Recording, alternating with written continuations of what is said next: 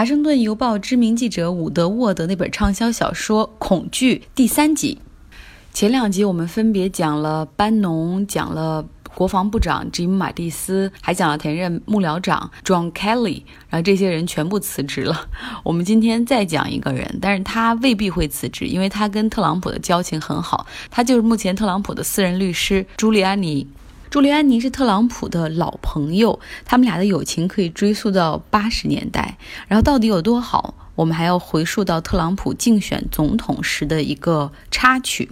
当时竞选已经进入到最后的末尾期了嘛，周末就要跟。希拉里进行最终的一次总统电视辩论，然后就在那个之前，忽然之间有一个小报叫 Access Hollywood，就是直通好莱坞这么一个小报，他们买到了特朗普多年前在参加一个电视节目之后的一段录音带。录音带的内容大概就是一个狂妄地产大亨，然后仗着自己的金钱和势力，各种瞧不起女性的言辞，大概就是说，只要我想和任何一个女性发生。关系都是他们的荣幸，然后我是想怎么样就可以怎么样。这个他的话比我要说的要粗俗的多得多得多。直通好莱坞这份小报就把录音刊登出来了，然后这个音频也直接放到网站上，让特朗普没办法说这是 fake news。新闻登出来之后，算是二零一六年总统大选的一个转折点。所有人都觉得特朗普肯定完蛋了。这样的言论，哪怕是作为一个别说去选总统，你去选参议员、众议员都肯定是没戏。然后你作为一个商人，你有一个特朗普那样的一个集团，然后主要是搞这个品牌授权，你可能因为这份录音带，你整个品牌的美誉度也全部都完了。然后这个时候你看到。特朗普总统竞选团队里面的很多人都非常泄气，像我们之前说的，他的那个第一任幕僚长，当时也是在竞选团队里的一员大将赖里巴斯，他就直接跟特朗普说：“我建议你现在最好的办法就是你发一个声明，然后说你不选了，退出这个总统选举，同时向女性道歉，这样是能够维护你个人名声和你品牌名誉的唯一的机会。”然后特朗普的女儿、儿子、女婿都很沮丧，因为他们都很重注重自己的 branding 嘛，自己的品牌。然后，再看这个团队里，当时已经开始跟他搭班子一起竞选的副总统的候选人麦克彭斯，他做的事儿就更有趣。通过伍德沃德这本书里描述，你就会发现，其实他跟特朗普之间的关系的裂痕还蛮大。当政治地震出现之后，就是特朗普这段录音曝光之后，彭斯做的第一件事儿就是搭他自。己的班子，就是他都想到了谁来当他的副总统，因为他准备代替特朗普去竞选总统。他想到请前美国国务卿在小布什任内的那位黑人女国务卿赖斯来担任他的副总统的人选。甚至彭斯还已经给特朗普写了一封信，然后通过班农让转达给特朗普，里面大概的意思就是体面的退出才是真正的绅士。然后他发表了一份声明，就是说，作为一个丈夫和一位父亲，我对于特朗普十一年前的这段录音带替他感到羞耻，也感到对公众的抱歉。巴拉巴拉，就是明显跟特朗普要划清界限了。看到伍德沃德这本书写到这儿的话，我完全不怀疑，可能麦克彭斯一直在下一盘大棋。什么时候，比如说特朗普各种精神状况不太稳定啊，可以启动宪法第二十七修正案，把总统罢免，然后他这个副总统就可以顺理。成章的当总统了。特朗普竞选团队中还有另外一个大将，也是政治经验比较丰富的，他是前新泽西州的州长克里斯克里斯蒂，然后他也是特朗普比较早期的支持者。之前我们也说，他跟特朗普本来也是老朋友嘛，然后他也是。竞选二零一六年总统大选的一个候选人之一，但是他很快就是觉得自己不行，然后他就放弃选举，投靠了特朗普的阵营啊，也在这儿出谋划策当军师。但是这个人作为一个政治政客，而且常年混迹于政坛的人，他也要自己的要名要脸，你懂吧？他看到这条新闻之后，也跟特朗普说：“我觉得你完了，这次竞选应该到此为止了。”就连特朗普的老朋友朱利安尼也跟特朗普说：“我觉得你原来可能有百分之五十的胜率击败希拉里，但是你现在可能顶多只有百分之四十。”然后特朗普说：“bullshit！” 他说：“我不信，我就这样就不行了。这段录音带至少是二十年前的，我现在的我已经不是当年的我了。让我发个声明澄清一下。”啊，特朗普的澄清，我觉得在正常人眼里看来，这都是。更加垃圾的回应，但是就非常应了美国现在文化水平较低的普通民众的心思。他是这样回复的：“他说这段当年的更衣室里的对话是非常私密的谈话，大家都有私密的一面和公众的一面，而且这段话是很多年前前录的事儿了。要问谁对女性更不尊重，那应该是希拉里的老公比尔·克林顿，他的很多丑事儿都已经是被法庭记录在案的。”然后，这个特朗普让自己的妻子梅拉尼亚也发了一个声明，就是说这。特朗普当年做的那些事儿确实很垃圾，但是我相信他现在已经变成了一个 better man。但是这些做完了还不够，那你还要应对媒体去接受采访。但是特朗普，你懂得，他的情绪不够稳定，不会能够在媒体面前，如果面对直接采访的话，如果长篇大论，他很难不失控。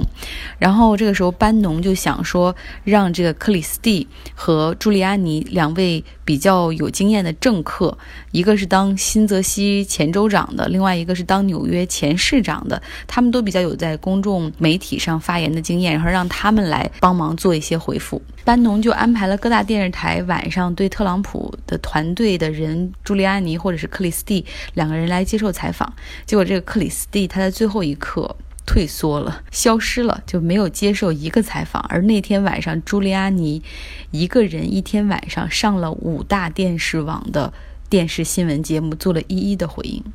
在美国电视新闻历史上，上一次还有人一天晚上上过五大电视网的新闻节目的那个人，是一九九八年二月一号，当时莱文斯基跟克林顿的丑闻爆发之后，莱文斯基的律师那一天晚上一个人上了五个电视节目。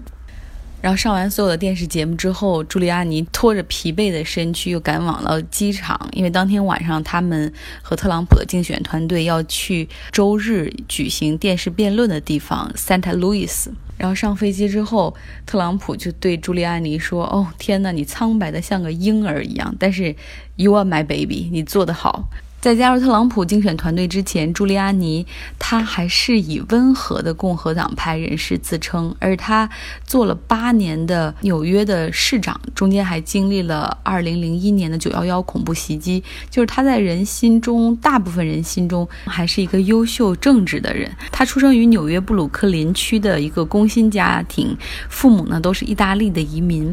毕业之后开始做律师，后面做检察官。然后他在纽约担任检察官的期间，也是起诉了很多高知名度的犯罪集团，像一些纽约的黑帮啊等等，七八个人都被他这样关进了监狱。然后他后面竞选纽约市的市长，并且成功的连任了一届。他的政绩不只是减少犯罪，并且是在九幺幺事件之后帮助纽约重新恢复。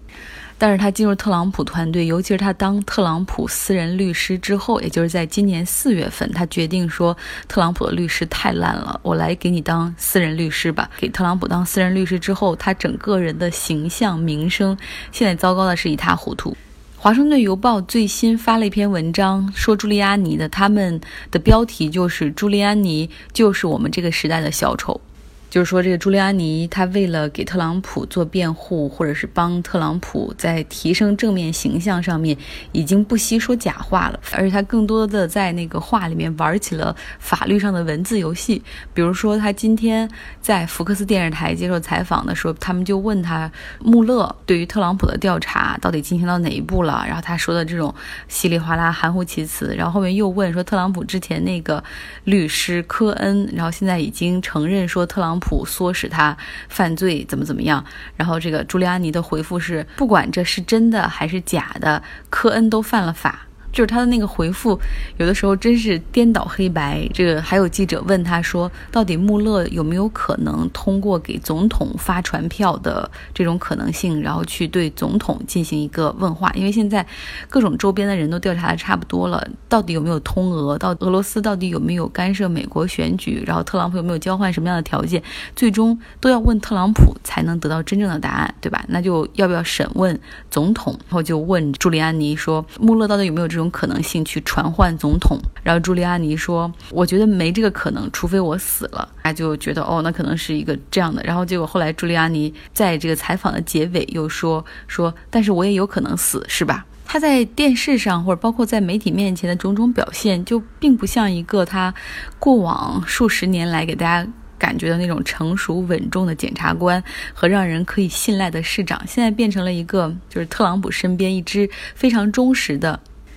因为朱利安尼他是总统的私人律师嘛，所以他并不是。政府的工作人员，也就是说他在外面还可以有其他的兼职，对吧？律师都是收 chargeable hour，就每小时按小时来赚钱，所以他也可以去挣别人的钱。那朱利安尼现在他是为特朗普服务之外，他在外面还有自己的律师顾问公司，他还有这个合伙证券顾问公司等等，在外面生意也做得风生水起。像本周《纽约时报》就。爆了一个他的料，就是朱利安尼他在外面的公司正在和中东地区的一些国家谈生意，就是帮这些政府，比如巴林政府啊，然后沙特政府啊，怎么去强化和美国之间的关系。这个听起来就太简单了，对吧？他跟特朗普是那么那么多年的好朋友，然后现在他又在各种场合、各种地方为特朗普挡枪，就一些国家向他这家公司放付咨询费用，然后换得朱利安尼，呃，在总统面前的美言几句，这是很正常的，对吧？然后他这家公司不仅代理中东的几个国家，然后在接受采访时，朱利安尼还很大方的说：“说我们还为一些非洲的国家服务，主要是给他们来咨询国家安全问题和美国的外交关系等等。”就是。有着深厚法律功底的他，深知道自己做的这一切并不违法，所以他并不避讳。然后他也是暗示说：“我为什么不能做这些呢？虽然我已经是七十四岁了，但是我有一颗二十五岁人的心脏和能量。只要我没死，我爱这份工作，我就可以干这么多。”以前我们在节目中一直也都说，美国一直有政坛和商业界的那种旋转门嘛，就是你在政府里做一做，然后你再去商业界，不论你是做金融也好，还是很多人去做了游说，去游说这种政府里的政策对企业和行业有利。但是以前这种东西做的都会稍微隐蔽一点，有点技术含量，有点艺术在里面。而现在商业和政治之间的联系就越来越赤裸裸摆在桌面上。嗯，再跟大家。说，国防部长马蒂斯不是因为特朗普宣布从叙利亚和阿富汗撤军，一气之下，然后交了自己的辞职信嘛？当时他也是考虑到一个过渡啊，然后帮忙找代替人选等等这种交接的问题。他说：“我愿意干到明年的二月底，然后给你充分的时间，让你去面试下一个跟你意见合拍的国防部长。”因为马蒂斯把自己的辞职信复印了五十份儿，然后。给这个整个五角大楼的人传着看，然后给媒体看，等于说他对特朗普的不满以及对特朗普的批评是非常直接。Sharp 就非常的尖锐，而且对特朗普的这种不满，可能是以前过往的那些人的辞职信中没有暴露的。然后特朗普就非常的生气，特朗普就是说：“你不用干到明年二月了，我不需要你，请你一月一号之前必须走人。”那么特朗普任命一个代理国防部长，他就把马蒂斯的副手给提上来了。而马蒂斯的副手之前是什么呢？马蒂斯的副手之前是波音飞机的总裁。这个人管理过超级大公司波音，然后懂得如何造飞机，不仅有民用、商用飞机，还有军用飞机，还有什么 B 五十二战斗机等等。但是他能够管理国防部，然后以及美，然后他能够了解发生在伊拉克、阿富汗、叙利亚的事情，然后帮助美国的外交政策制定的合理，更有大局观吗？然后他能够作为美国就是 people in the uniform，就是穿军装的那些。军人和美国国会之间的那些政客之间的桥梁吗？好多个问号啊！